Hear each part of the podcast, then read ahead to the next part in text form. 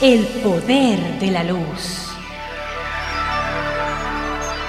Saturnino Sánchez nos lo revela con su palabra.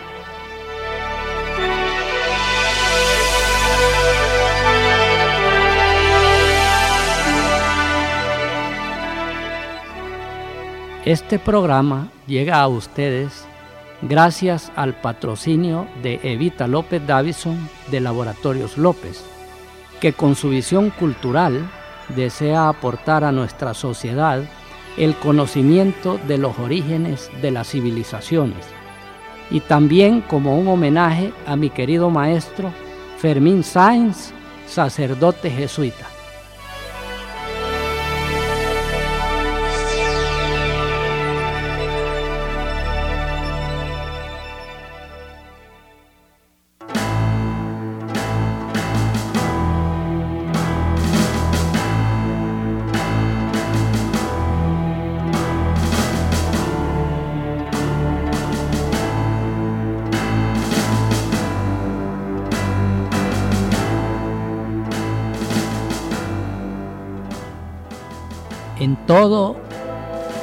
El desarrollo de la Edad Media apareció el simbolismo de la búsqueda del Graal y los caballeros de la mesa redonda, que han marcado dentro del desarrollo cultural toda una época importante. Y también está muy relacionado con el desarrollo del cristianismo, porque la búsqueda del Graal representa la búsqueda de las grandes verdades eternas que el cristianismo ha defendido. Y en esta mitología hay una parte en donde Gawain, el sobrino del rey Arturo, incursiona en la aventura y es precisamente a esta parte a la que me quiero referir en esta oportunidad. A Gawain se le encomienda en la aventura liberar a la reina que está prisionera del cuidador del bosque. Y Gawain tiene que enfrentar a este caballero. Solo que este caballero tiene una indumentaria particular. Él lleva en su sombrero como adorno las plumas del pavo real y siempre se ubica al inicio del combate a la par del árbol rey del bosque y ahí es donde Gawain tiene que enfrentarlo para poder liberar a esta dama que está oprimida.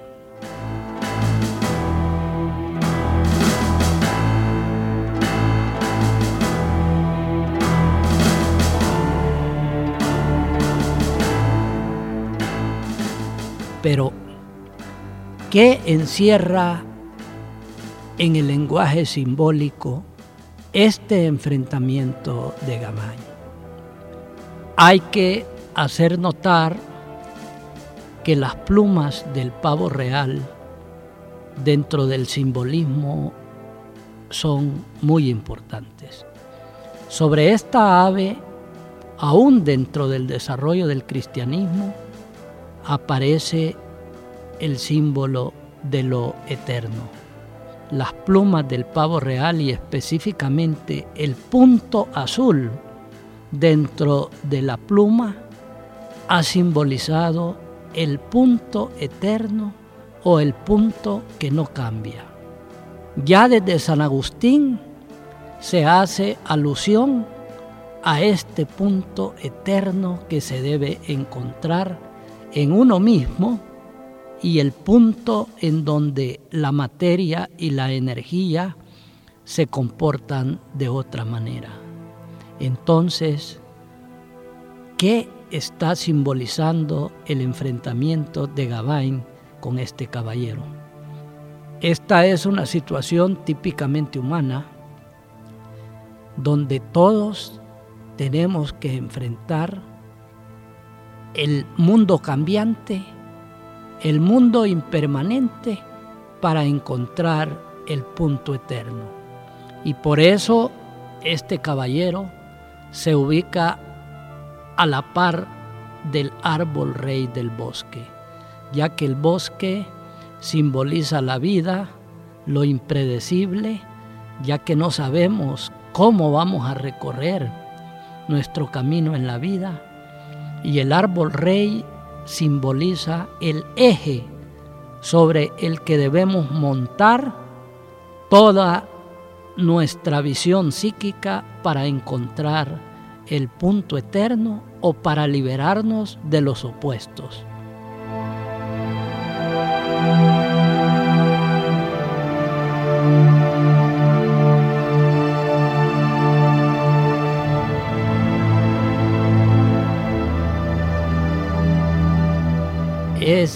Frecuente que en el desarrollo de la madurez, para poder superar el sufrimiento, tengamos que hacer referencia a algo que no cambia.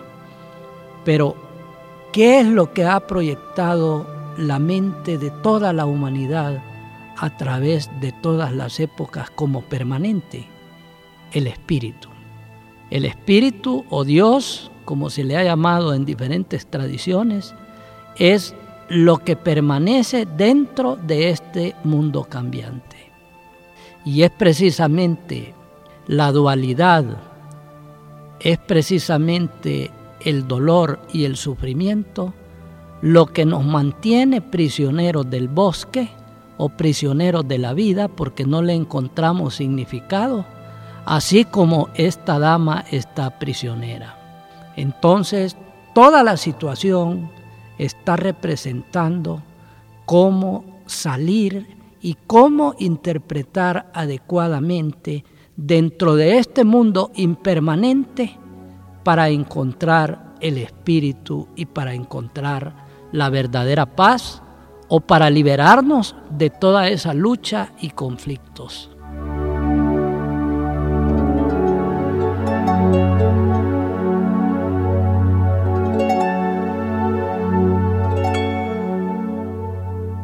Este punto es el que toda la humanidad a través de todas las épocas ha buscado. Si nos dedicamos a investigar, vamos a encontrar también este punto azul en el simbolismo de Asia. Específicamente cuando Krishna viene en su misión de liberación a la humanidad, tiene el punto azul sobre su frente.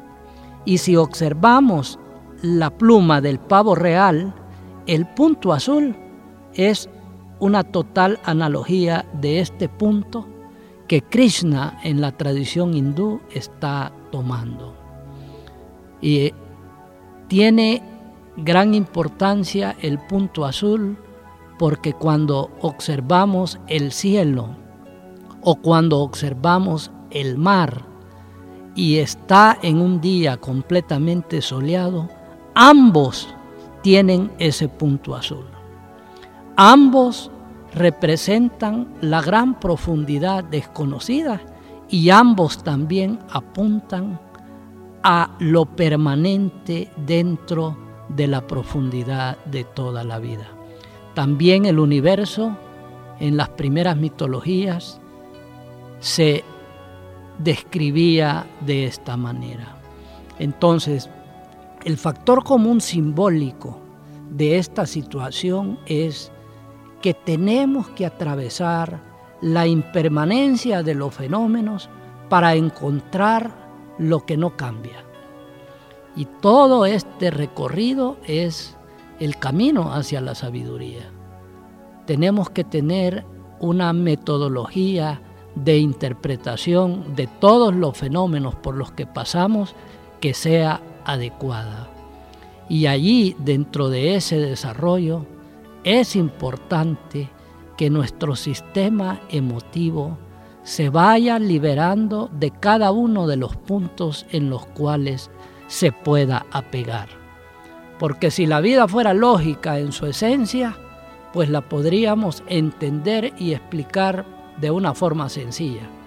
Pero la función emotiva y la función instintiva complican y tenemos que encontrar la manera de liberarnos cuando nuestra emotividad y nuestros instintos pueden aferrarse a un punto y no nos hagan fluir o aún nos puedan detener en todo este recorrido.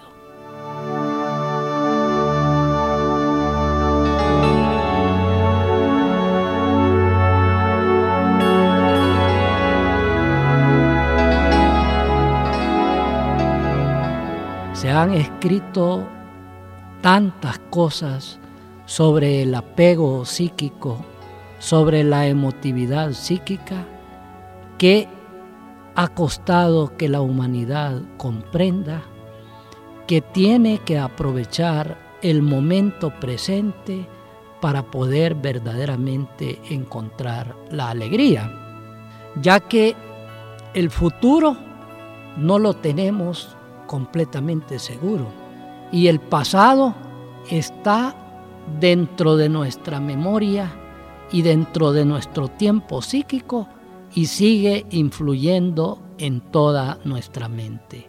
Entonces, encontrar el eterno presente que todos llevamos, que equivaldría al punto eterno, porque expandiríamos el tiempo psíquico si nos damos cuenta que el momento que nos toca vivir es el verdadero momento y la verdadera oportunidad que tenemos.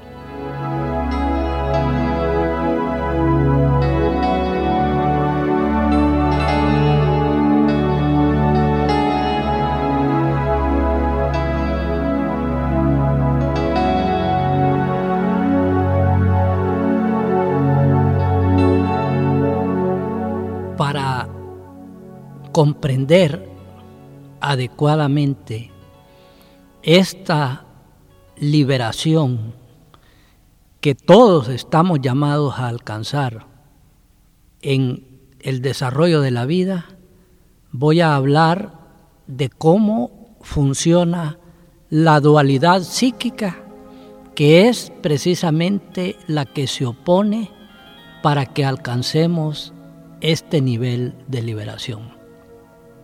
Generalmente en el desarrollo del tiempo, cuando tenemos en el mundo externo un obstáculo, la mente al no encontrar la solución, que generalmente es lo que ella se ha representado, en la profundidad se forma una dualidad, es decir, que psíquicamente estamos divididos. Es como que estuviéramos separados en dos polos de funcionamiento y ahí es donde se crea la duda. Esta duda que gasta enormes cantidades de energía interna, lo que está tratando de hacer es reagrupar la comprensión y la interpretación para superar el obstáculo o el problema que tenemos en el mundo externo. Entonces, estos dos polos o esta duda se va a integrar en una realidad mayor cuando trascendamos la comprensión y la adaptación al problema que debemos solucionar. Lo que estoy diciendo es que la mente profunda necesita energía psíquica para poder adaptarse a una situación que no puede trascender. Y por eso se vive como conflicto, por eso se vive como enfrentamiento. Aquí en la mitología hay un enfrentamiento. Tenemos el enfrentamiento entre Gawain y el caballero que tiene prisionero a la dama. Entonces, ahí está la dualidad. Pero la solución va a venir en la comprensión adecuada de esta dualidad que se está presentando para poderla resolver.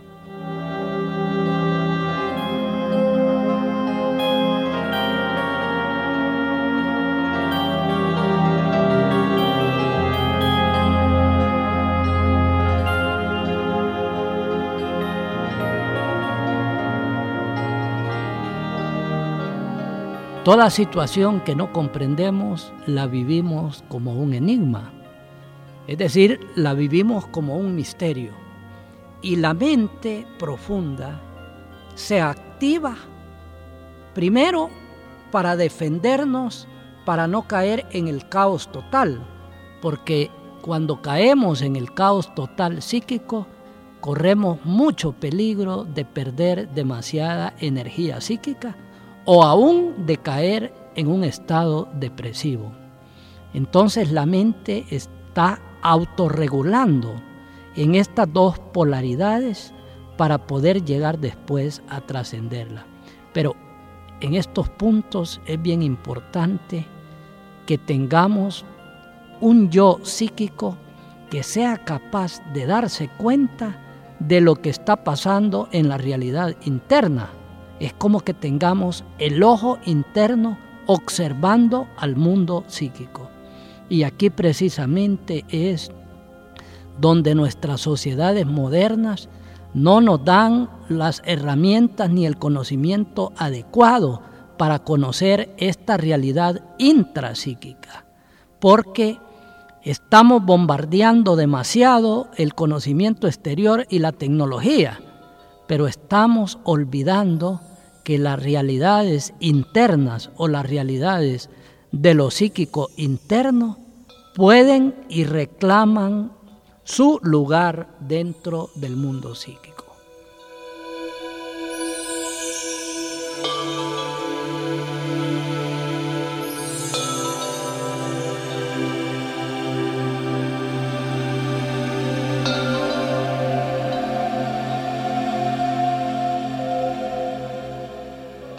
Entonces, es bien importante que nos demos cuenta de cómo está funcionando nuestra realidad interior. Debemos de darnos cuenta de cómo funcionamos en dualidades.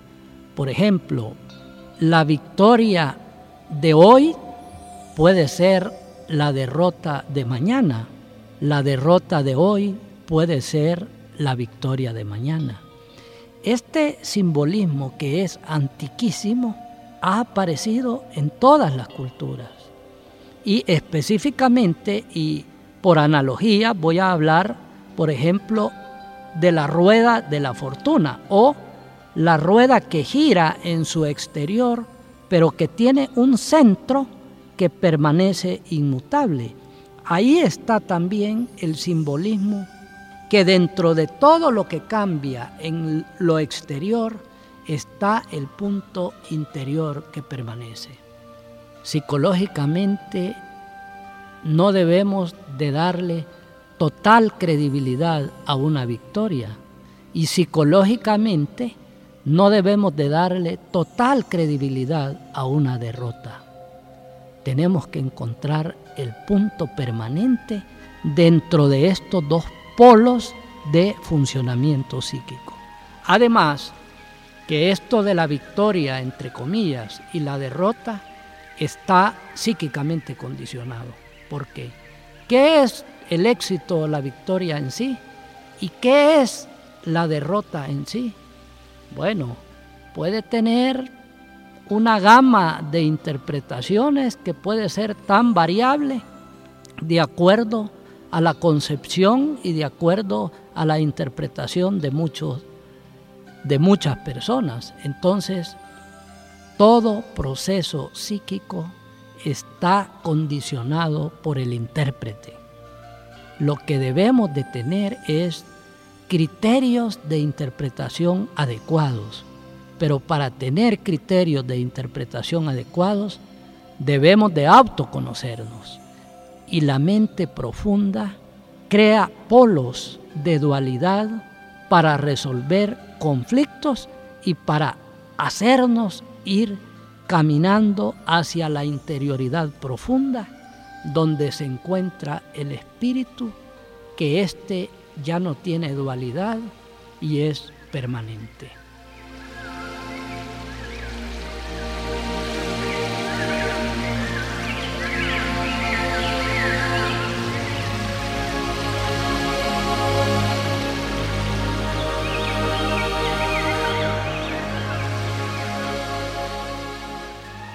Este punto es donde la psicología analítica ha establecido ya un puente con la física cuántica.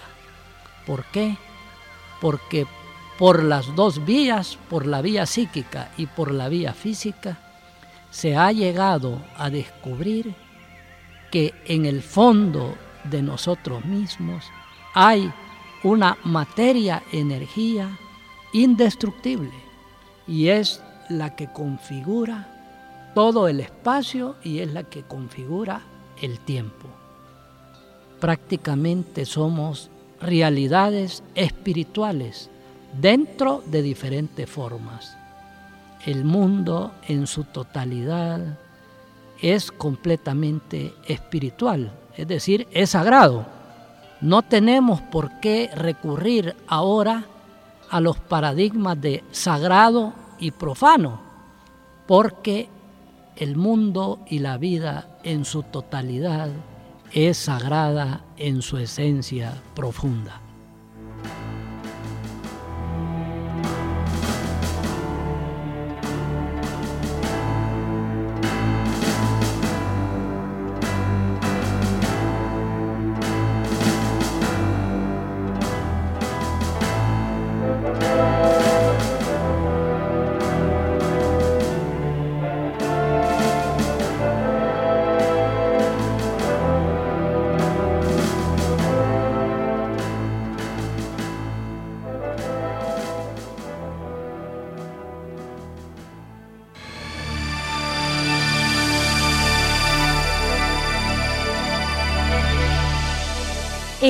De la luz.